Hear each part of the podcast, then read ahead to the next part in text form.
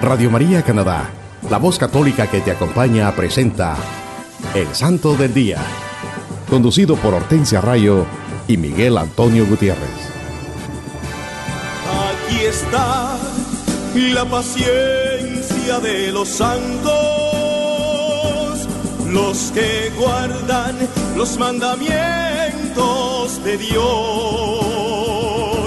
los que prefieren morir antes que negar su fe. Aquí está la paciencia de los santos. Aquí está la paciencia de los santos, los que guardan los mandamientos de Dios, los que prefieren morir antes que su fe. Aquí está la paciencia de los santos.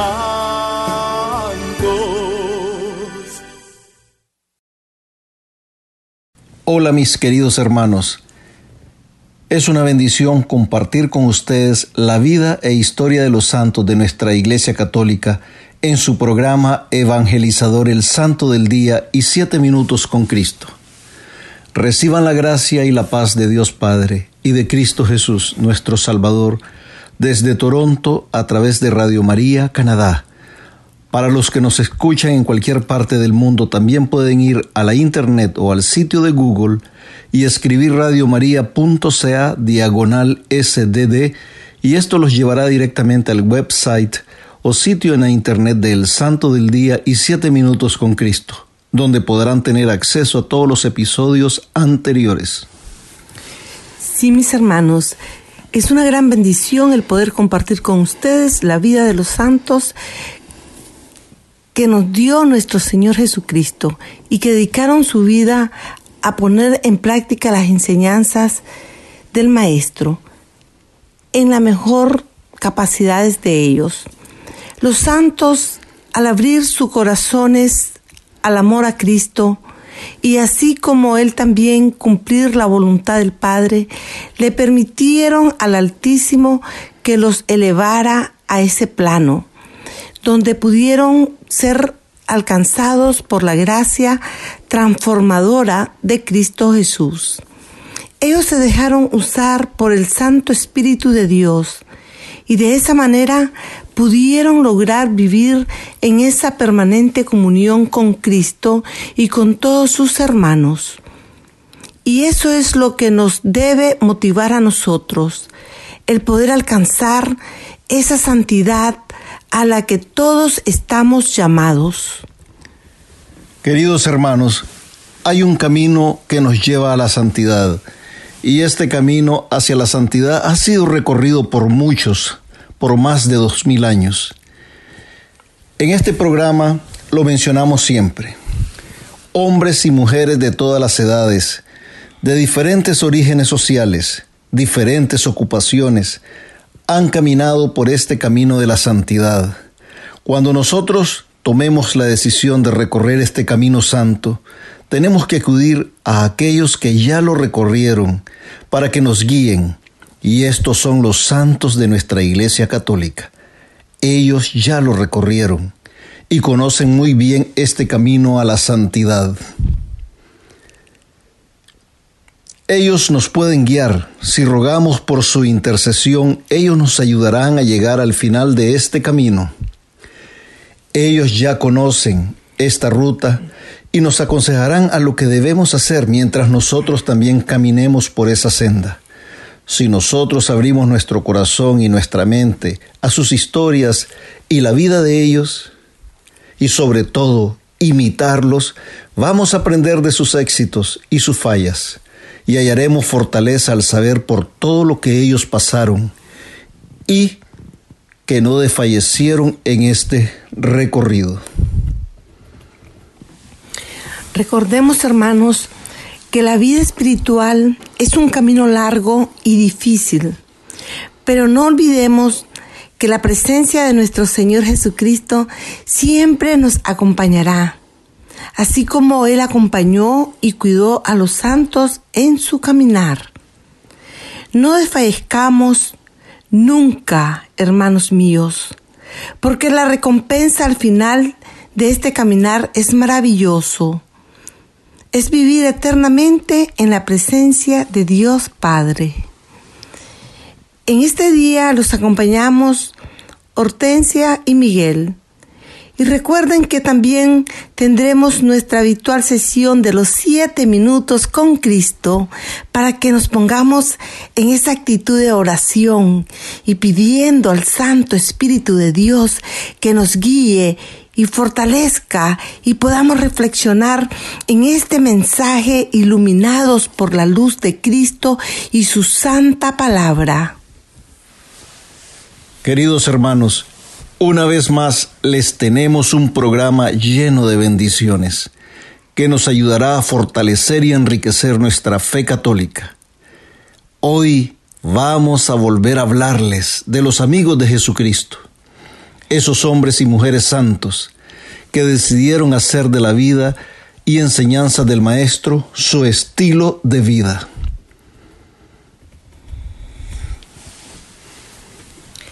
Hermanos, el Catecismo de la Iglesia Católica en el numeral 1696 nos dice, el camino de Cristo lleva a la vida, un camino contrario lleva a la perdición. La parábola evangélica de los dos caminos está siempre presente en la catequesis de la Iglesia significa la importancia de las decisiones morales para nuestra salvación. Hay dos caminos, el uno de la vida y el otro de la muerte, pero entre los dos una gran diferencia. Sí, mis hermanos, así es. Jesucristo es el camino, la verdad y la vida y lo podemos encontrar en San Juan 14, 16, 6, perdón. Los santos escogieron caminar el camino que es Cristo y por eso pudieron alcanzar la meta que todos los cristianos estamos llamados a alcanzar. Y esta es la santidad. Nuestra Santa Iglesia Católica nos dice que un santo es aquel que ha demostrado heroísmo virtuoso, alguien que es amigo de Dios, alguien que ha alcanzado el cielo. Ellos se dejaron transfigurar completamente por Cristo desde adentro, desde lo interior. San Pablo entendió esto perfectamente al afirmar en su carta a los Gálatas. Y no vivo yo, sino que es Cristo quien vive en mí. La vida que vivo al presente en la carne, la vivo en la fe del Hijo de Dios que me amó y se entregó a sí mismo por mí. Palabra de Dios. Te alabamos, Señor. El 27 de abril se celebra a una gran santa de nuestra Iglesia Católica, Santa Cita. Ella es la patrona de los trabajadores domésticos. Su historia nos dice que ella nació en una familia de cristianos muy pobres. Su hermana mayor llegó a ser monja cisterciense y su tío Graciano fue ermitaño y hasta considerado localmente un santo. Santa Cita tenía una tendencia marcada de cumplir siempre obedientemente la voluntad de Dios. A los 12 años, entró a trabajar en el servicio doméstico de un tejedor muy rico, en Luca, Italia, que estaba a una distancia de varios kilómetros de su aldea. Pasó trabajando por 48 años de su vida con esta familia. Todos los días encontraba tiempo para ir a la misa, rezar sus numerosas oraciones y hacer sus quehaceres cotidianos. Y esto causó el resentimiento de otros empleados. Miren hermanos, qué gran ejemplo nos da Santa Cita, a pesar de sus numerosas ocupaciones como empleada doméstica. Ella siempre encontró tiempo para Dios. Así también nosotros, hermanos, debemos hacerlo. Aunque estemos muy ocupados, siempre apartemos ese tiempo que tenemos que dedicarle al Señor. Ella le ofrecía a Dios futuros trabajos. Ella siempre decía, una sierva no es piadosa, sino es industriosa. Piedad perezosa en personas de nuestra situación es piedad fingida. Al principio sus patrones se molestaban por las grandes cantidades de comida que Santa Cita donaba a los pobres, pero al tiempo los conquistó totalmente con su paciencia, bondad y humildad llegó a ser muy cercana a la familia. Le dieron plena libertad en su trabajo y ella visitaba mucho a los enfermos y prisioneros. Paciencia, bondad y humildad, virtudes que siempre caracterizaron a Santa Cita. Visitaba mucho a los enfermos y prisioneros, qué gran ejemplo. Estos son los santos, queridos hermanos, estos santos amigos de Cristo que debemos imitar.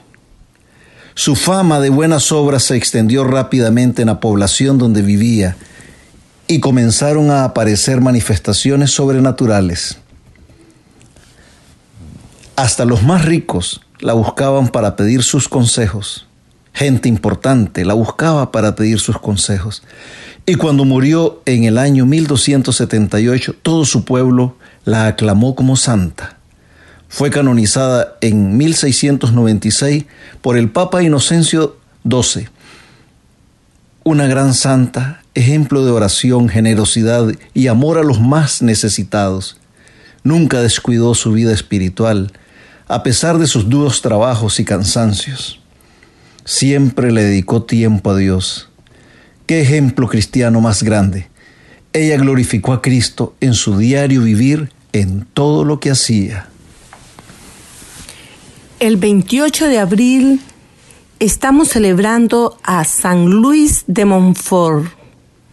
San Luis María Griñón nació en una familia muy pobre. El 21 de febrero de 1673.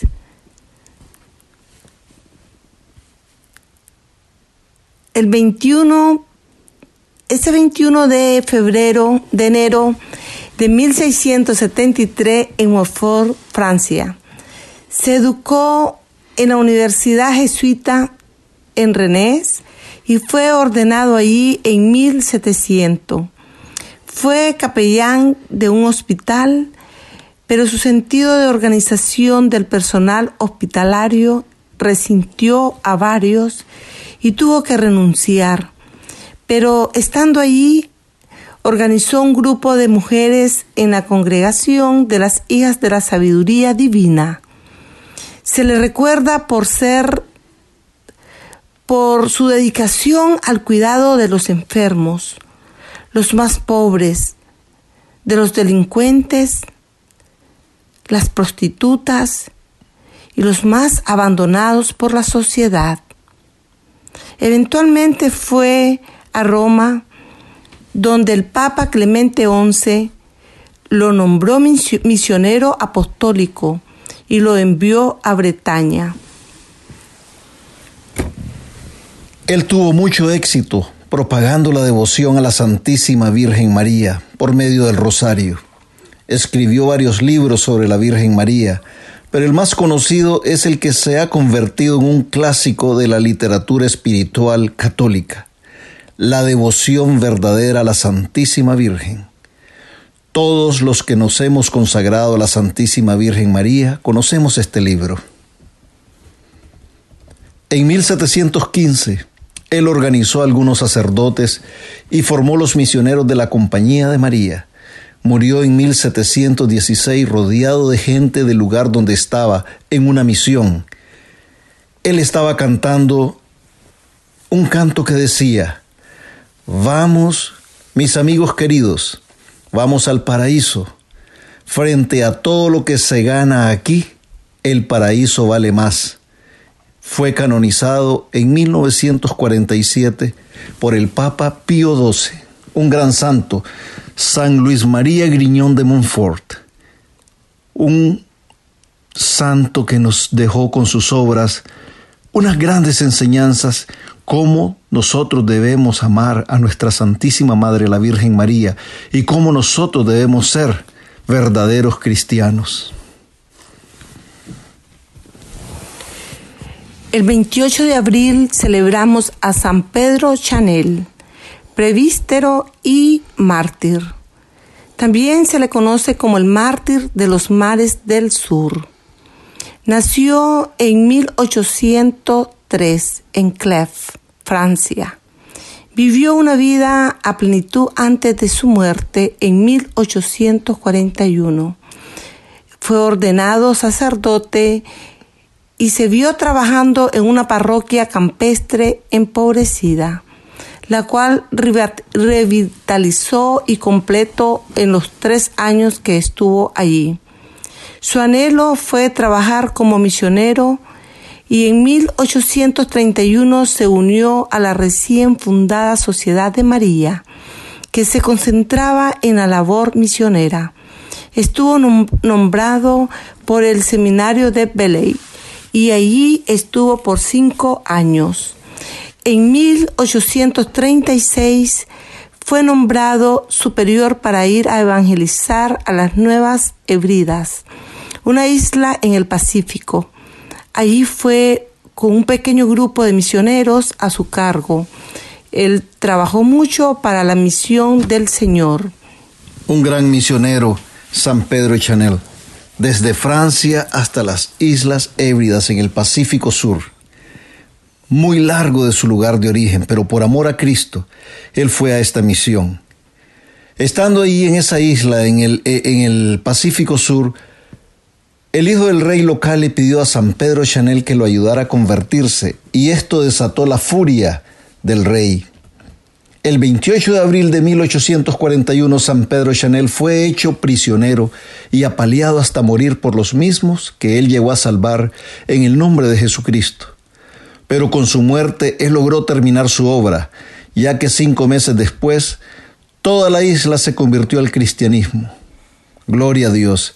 Fue canonizado en 1954 por el Papa Pío XII, un gran ejemplo al igual que Cristo, lo dio todo por sus hermanos. Al igual que el Maestro, no dudó por amor a Dios entregar su vida. Un gran ejemplo que nos ha dejado San Pedro Chanel. El 29 de abril celebramos a Santa Catalina de Siena, Virgen y Doctora de la Iglesia. Ella nació en el año 1347 y fue considerada la mujer más extraordinaria de su época. Siendo aún una niña, ella consagró su virginidad a Dios. Sin embargo, sus padres deseando casarla, comenzaron a obstaculizarla sus inclinaciones religiosas. Fue sometida a persecuciones en su propio hogar pero ella padeció esas tribulaciones con resignación y júbilo, perseverando en su decisión de entregarse completamente al servicio de Dios. Con el tiempo sus padres aceptaron sus inclinaciones piadosas y la dejaron libre para entregarse completamente a Dios. En el año 1365, a los 18 años, Santa Catalina de Siena recibió el hábito de terciaria dominica. En 1374, durante la Gran Peste, se dedicó heroicamente a cuidar los enfermos. Se consideraba que tenía dones extraordinarios y muchos se convirtieron por sus exhortaciones. Contribuyó grandemente por la paz en Italia en esa época, al mediar entre las facciones rivales de la época. También la historia dice que a los 20 años se le apareció Jesús y María y otros santos, y en una visión le pide dedicarse a la renovación de la iglesia. Ella fue muy conocida por su caridad hacia los pobres y los enfermos, por su asistencia a los condenados a muerte y por esto y los dones que Dios le había concedido. Por medio de ella se dieron muchas conversiones. También sufrió muchas calumnias y persecuciones. La vida de Santa Catalina de Siena, que había sido glorificada por Dios con dones maravillosos y milagros, terminó el 29 de abril de 1380. Solo tenía 33 años. Santa Catalina ha sido considerada por largo tiempo como una de las mentes teológicas más brillantes de la Iglesia Católica, como lo muestra su extraordinaria obra Diálogo, así como unas 400 cartas, y en 1970 el Papa Pablo VI la declaró doctora de la Iglesia. A ella se le considera la patrona de prevención de incendios y protectora de las enfermeras. Es invocada por las mujeres contra las enfermedades de los senos, el dolor de cabeza y las infecciones. Una gran santa de nuestra Iglesia Católica, un gran ejemplo de virtud y santidad y de entrega a sus hermanos más necesitados. El 30 de abril celebramos a San Pío V. Su nombre original era Miguel Ghisleri y nació en Italia en el año 1504. Desde muy jovencito se le observó una gran piedad y devoción cristiana. A los 15 años de edad recibió el hábito de los dominicos e inmediatamente se convirtió en modelo de perfección religiosa. En 1528 se ordenó como sacerdote y enseñó teología y filosofía por 16 años. Ocupó cargos importantes en su orden. En 1556 el Papa Pablo IV lo unió a los obispados de Nepi y Sutri en los estados papales y le fue dado el rango de cardenal, pero su humildad y virtudes solo se notaron más en esa posición de cardenal. Al morir Pío IV, San Carlos Borromeo unió los votos en favor del cardenal alejandrino, como se le decía Kisleri, y se convirtió en papa con el nombre de Pío V en 1566. La vida de Miguel Gisleri como pontífice fue ejemplar como lo había sido siempre. Siguió siendo un simple fraile dominico con gran piedad y fervor católico. Fomentaba el culto divino, la doctrina cristiana y la disciplina eclesiástica y también promovía la propagación de la fe. Durante su pontificado de San Pío V,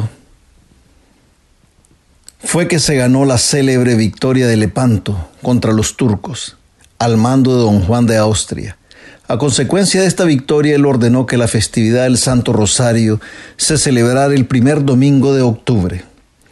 Murió al año después de esta victoria y fue canonizado en 1712 por el Papa Clemente XI. El primero de mayo celebramos a San José Obrero, esposo de la Santísima Virgen María. Sí, hermanos, el primero de mayo de 1955, el Papa Pío XII, al hablarle a la Asociación Católica de Trabajadores Italianos, proclamó el primero de mayo como la fiesta de San José Obrero. De esta manera se le concedió un significado religioso a esta fiesta secular el Día de los Trabajadores del Mundo, y que los enemigos de la iglesia siempre habían usado para atacar a la iglesia. Así el primero de mayo se convierte en un día de regocijo por los triunfos concretos y progresivos de los ideales cristianos de la gran familia de trabajadores, aclamado de esta forma por los trabajadores cristianos y habiendo recibido, por decirlo así, un bautismo cristiano, el primero de mayo, lejos de ser un estímulo para la discordia, el odio y la violencia, es y será una invitación continua a la sociedad moderna para alcanzar lo que aún le falta para la paz social. Jesucristo mismo fue un trabajador. Él ayudó a San José en su trabajo de carpintero. Él ayudó a San José, su padre adoptivo, el santo de las manos callosas, el carpintero de Nazaret, el esposo de la Santísima Virgen María. San José el patrono del hombre que trabaja y se fatiga y provee para su hogar y su familia, o que honradamente trabaja para su manutención. De esta manera, el humilde carpintero de Nazaret, encargado de mantener y cuidar al niño divino y a su madre virgen en la tierra, ahora es honrado sobre todos los hombres de la tierra como la personificación de la dignidad del trabajador manual y el guardián proveedor de la familia del trabajador.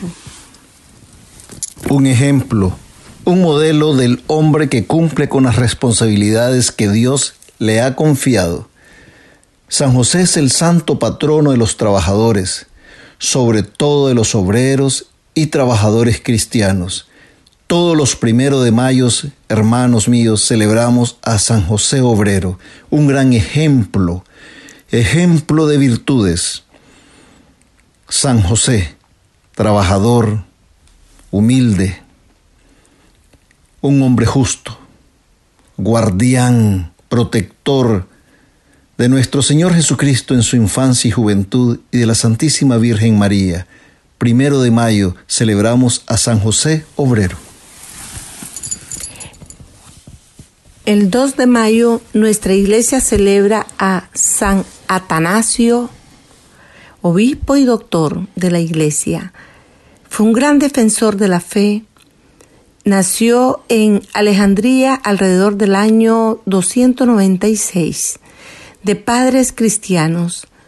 Fue educado por Alejandro, que después fue obispo de Alejandría. Era hombre de mucha virtud y conocimientos. En el año 319 se convirtió en diácono y tomó parte activa en contra de la naciente herejía de Ario, un ambicioso sacerdote de la iglesia alejandrina, quien negaba la divinidad de Cristo. Esta sería la lucha de San Atanasio durante toda su vida. En el año 325 ayudó a su obispo en el concilio de Nicea y ahí se comenzó a sentir su influencia. El obispo Alejandro murió poco después de Atanasio, fue elegido únicamente como patriarca en el año 326. Su negación para aceptar la herejía ariana fue causa de muchas pruebas y persecución para San Atanasio. Pasó en el exilio 17 de sus 46 años de episcopado. Después de una vida de virtud y sufrimiento, este gran defensor de la fe católica y considerado un gran hombre en su tiempo, murió en paz el 2 de mayo del año 373. Un gran santo, San, Atanasio, obispo y doctor de la iglesia. Su historia dice considerado un gran hombre en su tiempo y considerado un gran hombre y un gran santo en este tiempo, por defender a nuestra iglesia en contra de la herejía de los arrianos, que fue, que fue un, un grupo de herejes que le dieron muchos problemas a la iglesia, pero ellos no pudieron, no pudieron hacerle daño a nuestra santa iglesia como ellos quisieron, por hombres y santos como San Atanasio. Por eso lo recordamos todos los 2 de mayo. El 3 de mayo celebramos a San Felipe y Santiago, apóstoles de Jesucristo. A San Felipe, nativo de Galilea, lo llamó nuestro Señor Jesucristo al día siguiente de llamar a San Pedro y San Andrés. Sabemos por la tradición que era casado y que tenía varias hijas tres de las cuales alcanzaron una inminente santidad. Al igual que los otros apóstoles, San Felipe dejó todo lo que tenía por seguir a Cristo. Su nombre se menciona frecuentemente en los santos evangelios. Después de la ascensión del Divino Maestro, San Felipe predicó el Evangelio en la parte de Asia Menor llamada Frigia, que entonces era una provincia del Imperio Romano, se supone que fue enterrado en Hierápolis, en Frigia. Santiago el Menor, autor de la primera epístola católica, era hijo de Alfeo, conocido también como Cleofas. La tradición dice que su madre María era familiar cercano de la Santísima Virgen María y por esa razón, de acuerdo con la costumbre judía, se le llama hermano del Señor. Este apóstol tuvo una posición distinguida en la comunidad cristiana primitiva de Jerusalén. San Pablo nos dice que presenció la resurrección de Cristo y también se le llama pilar de la iglesia, a quien San Pablo consultó sobre el Evangelio. Según la tradición, fue el primer obispo de Jerusalén y estuvo en el concilio de Jerusalén alrededor del año 50. Los historiadores Eusebio y Gesipo cuentan que Santiago fue martirizado por la fe por los judíos en la primera en la primavera del año 62, aunque estimaba mucho su persona y le había dado el nombre de Santiago el Justo. La tradición siempre lo ha reconocido como el autor de la epístola que lleva su nombre. Estos dos apóstoles, santos, Felipe y Santiago, lo dejaron todo por seguir a Jesucristo. Un gran ejemplo de amor hacia el Maestro. Por eso lo celebramos el 3 de mayo a San Felipe y Santiago apóstoles. También el 3 de mayo se celebra la exaltación de la Santa Cruz. Esta fiesta en honor de la cruz fue celebrada por primera vez en el año 335, con ocasión de la dedicación de las dos basílicas constantinianas de Jerusalén, la del Martirium y la del Ad Crucem. Con esta fiesta se conmemora la fiesta de la recuperación de la preciosa reliquia por obra del emperador Heraclio en el año 628. En este día la cruz es besada y venerada por todo el pueblo cristiano. El día de la exaltación de la cruz, siempre recordemos que la glorificación de Cristo pasa a través del suplicio de la cruz, signo de salvación y símbolo de la religión cristiana. No hay resurrección si no se pasa por la cruz. Por eso, este 3 de mayo, queridos hermanos, recordemos que celebramos esta gran fiesta católica, la, exaltación de la Santa Cruz.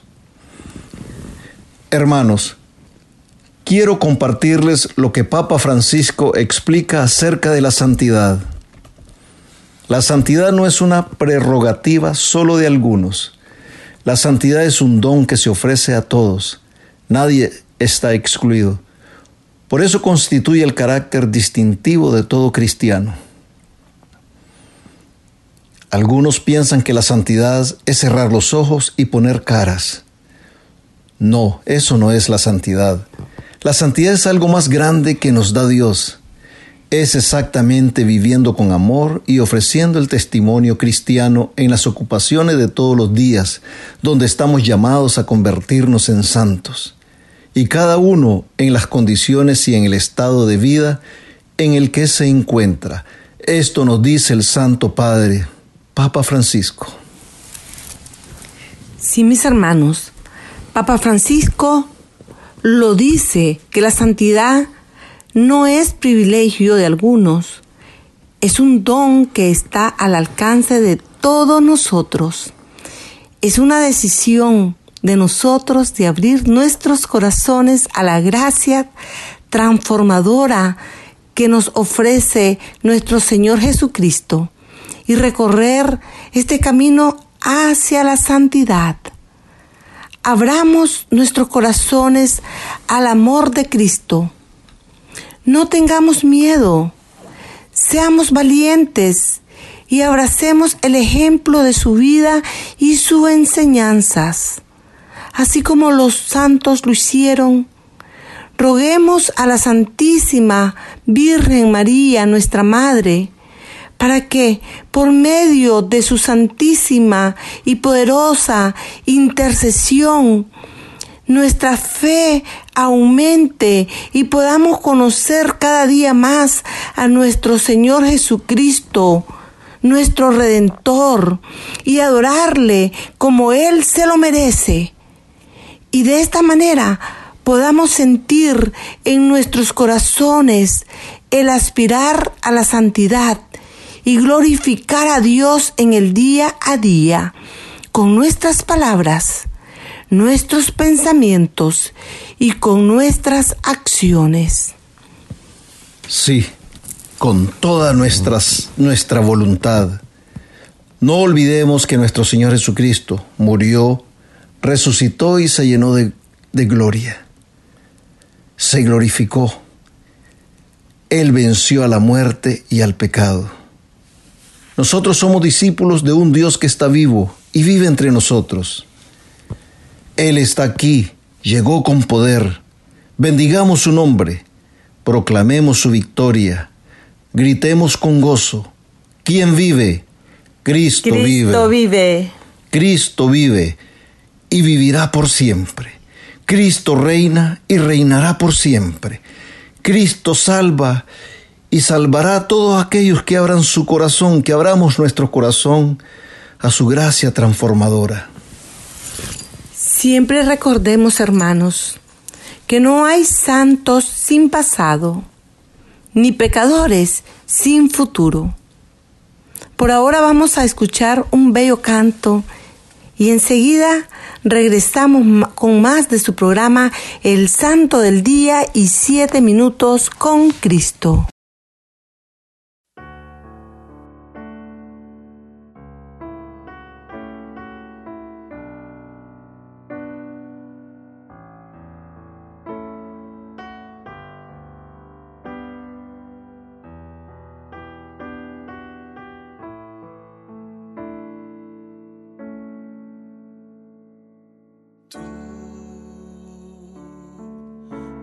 Venido a la orilla,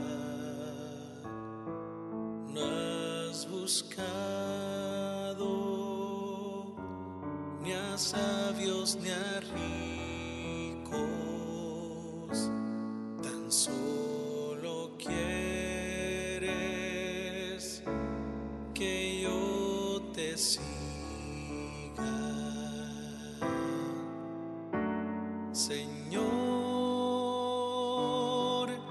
has mirado a los ojos,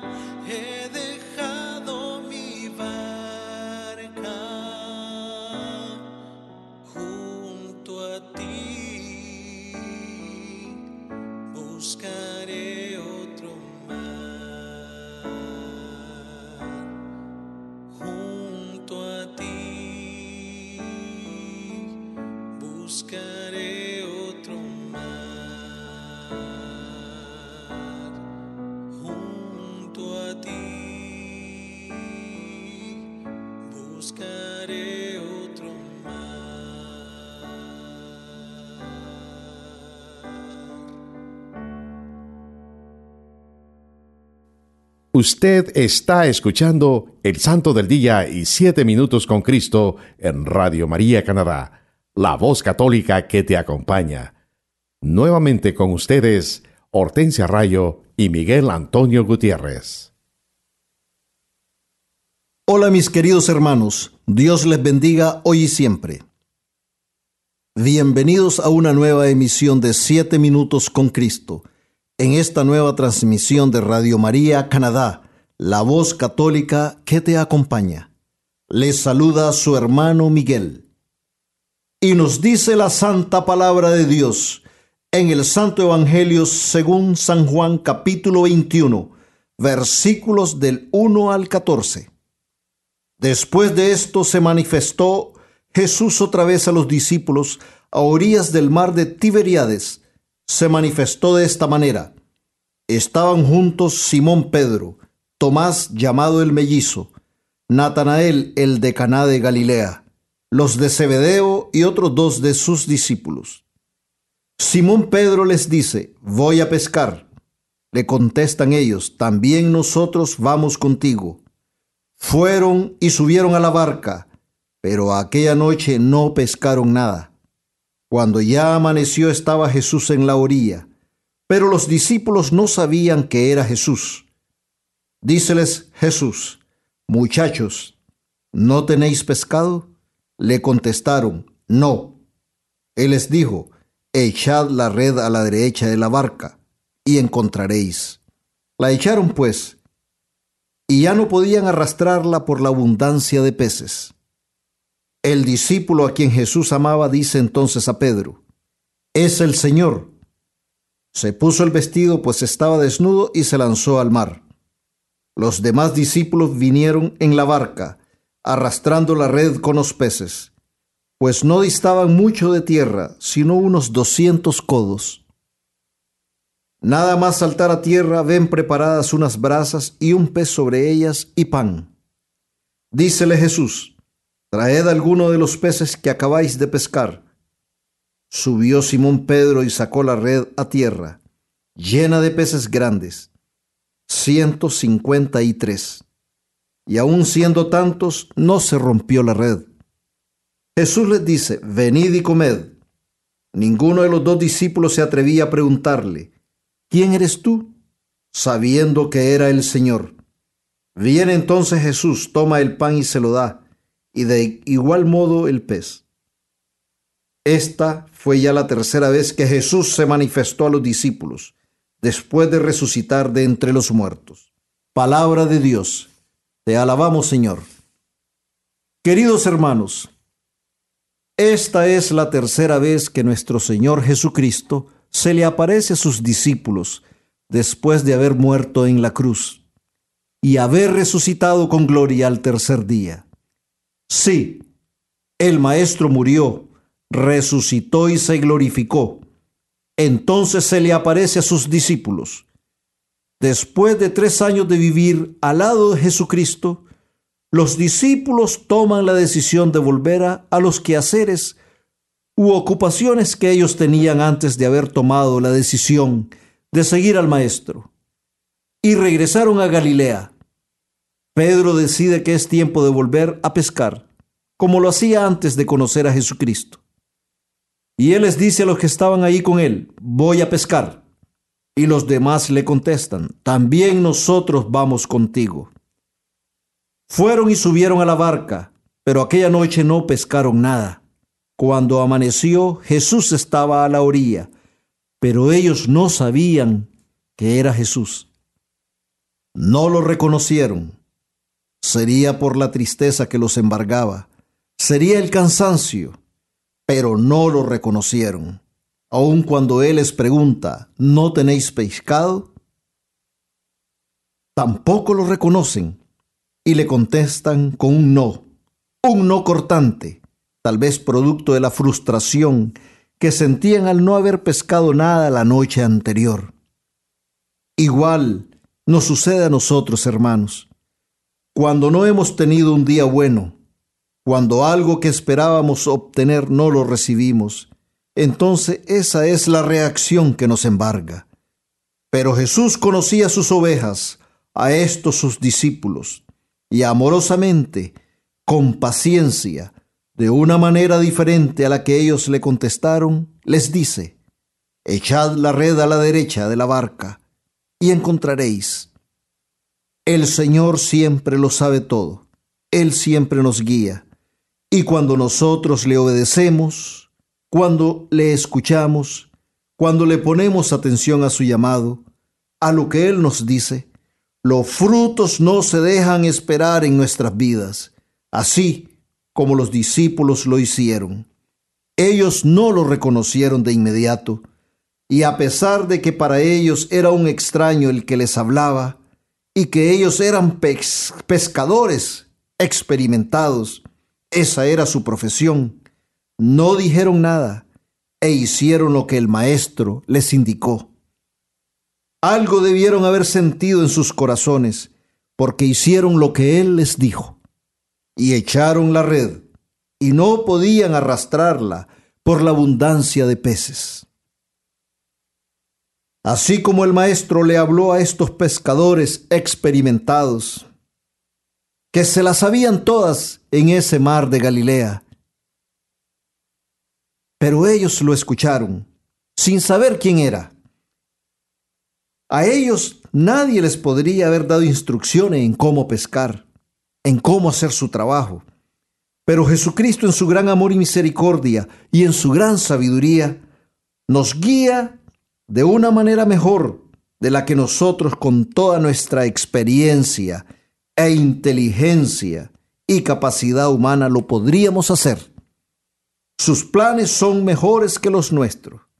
Si somos humildes y obedecemos como lo hicieron sus discípulos, entonces gozaremos de las maravillas y abundancias que nuestro Señor Jesucristo puede hacer en nuestras vidas. Es en este momento, hermanos, que sucede esto tan maravilloso, cuando el discípulo amado reconoce a Jesús y se lo dice a Pedro, es el Señor. Este hecho tan prodigioso solo podía tener una explicación y el discípulo amado encontró la explicación inmediatamente a lo que había sucedido. Ellos no pescaron nada. Y entonces aparece Jesús ante ellos y todo cambia. Todo se transforma. Y se manifiesta en la abundancia de los peces, cuando hasta hace poco lo único que habían experimentado era la escasez y la desesperación y la frustración al no haber podido pescar. Y la paz de Jesucristo vuelve a ellos, el Maestro resucitado. Les trae la paz y el consuelo a sus vidas. Otra vez, también ellos experimentan el gozo al verlo, el gozo que la resurrección de Cristo trae a sus vidas. Y este mismo gozo y esta misma paz es la que nosotros debemos experimentar al saber que nuestro Señor Jesucristo ha resucitado para darnos vida y vida en abundancia. Él venció a la muerte y el pecado y resucitó con gloria y se queda vivo entre nosotros para siempre. Nosotros debemos experimentar esta alegría que sintieron los discípulos al ver al Maestro resucitado hablándoles, consolándoles, guiándolos otra vez. Hermanos, el gran amor que Cristo tiene para sus discípulos se manifiesta en la manera amorosa y delicada que Él los está esperando en la orilla, con pez asado y pan. Después de esa larga y penosa noche, cansados, frustrados, el Señor los está esperando para consolarlos, para alimentarlos, para darles su paz. Así también nosotros, cuando estamos tristes, agobiados, apesarados y cansados por todas las circunstancias, situaciones, pruebas difíciles que se presentan en esta vida, debemos tener presente que Jesús está ahí cerca, a la orilla, esperando por nosotros, para que acudamos a Él, y Él proveerá en nuestras necesidades. Solo tenemos que escuchar lo que Él nos dice y las bendiciones no se dejarán esperar. Así como sucedió con los discípulos, ellos solo lo obedecieron y la bendición llegó a sus vidas esa mañana. No tardemos en reconocerle, en verle, porque el Maestro está ahí hablándonos, buscándonos. Nos dice la santa palabra que Jesús les dice, venid y comed. Ninguno de los discípulos se atrevía a preguntarle, ¿quién eres tú? Sabiendo ya ellos que era el Señor. Viene entonces Jesús, toma el pan y se lo da, y de igual modo el pez. Palabra de Dios. Este gesto es una evocación de la Eucaristía, lo que nos debe indicar que la Eucaristía es el lugar privilegiado para que nos encontremos con nuestro Señor Jesucristo resucitado. Hermanos, reflexionemos en esta semana si estamos dispuestos a echar la red por el lado derecho, por el lado que nuestro Señor Jesucristo nos lo dice, o seguiremos echando la red por el lado que a nosotros nos parece más conveniente.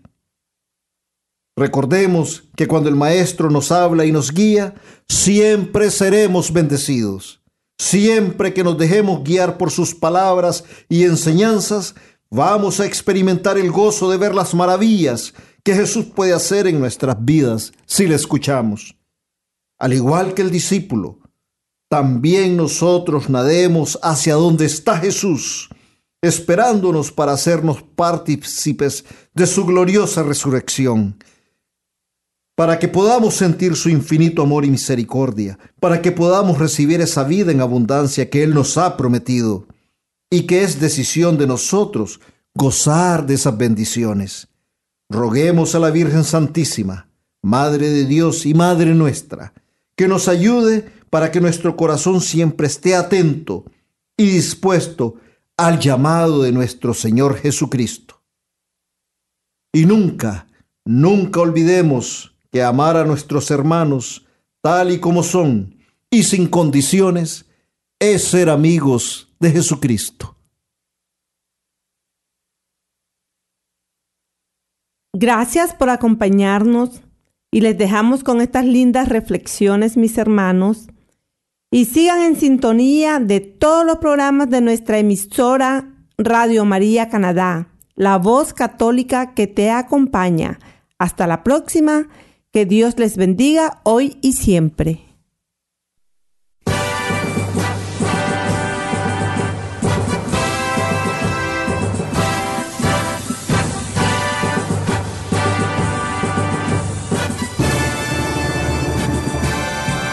Aquí está la paciencia de los santos,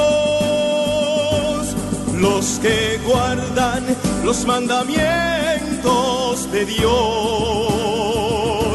los que prefieren morir antes que negar su fe. Aquí está la paciencia de los santos. Usted escuchó El Santo del Día y Siete Minutos con Cristo, conducido por Hortensia Rayo y Miguel Antonio Gutiérrez, en Radio María Canadá, la voz católica que te acompaña. Los que prefieren morir antes que negar su fe, aquí está y la paciencia de los santos.